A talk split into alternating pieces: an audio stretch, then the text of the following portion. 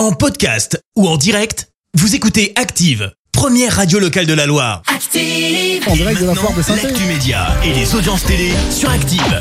Et dans un instant, Kanji cool. Dans l'immédiat, on s'intéresse un petit peu à la télé avec Clémence Dubois-Texero. On débute avec les audiences de la veille.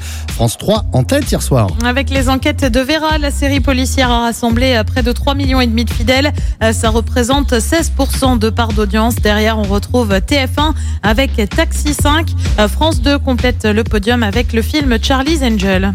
Montrer comment fonctionne la justice. Ah ouais, c'est l'objectif de Justice en France. Ça débarque sur France 3 le 19 octobre prochain à partir de 23h10. Un programme en collaboration avec le ministère de la Justice. Des caméras ont donc filmé des procès pour le premier numéro direction Aix-en-Provence euh, pour des audiences liées au délit routier. Et puis bientôt une nouvelle série sur TF1. Ça s'appelle I3P. Ça devrait débarquer le 20 octobre prochain. Série avec Marc Lavoine au casting. On se plonge dans le quotidien d'un institut psychiatrique de la préfecture de police. Euh, Marc Lavoine avait déjà joué hein, dans une fiction sur TF1, Loin de chez moi, euh, qui avait attiré plus de 3 millions et demi de personnes il y a de cela un an.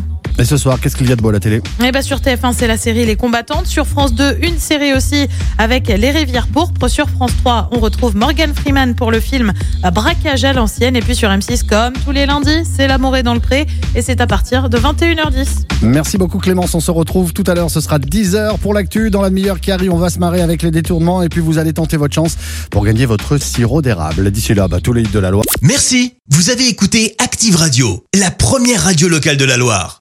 Active.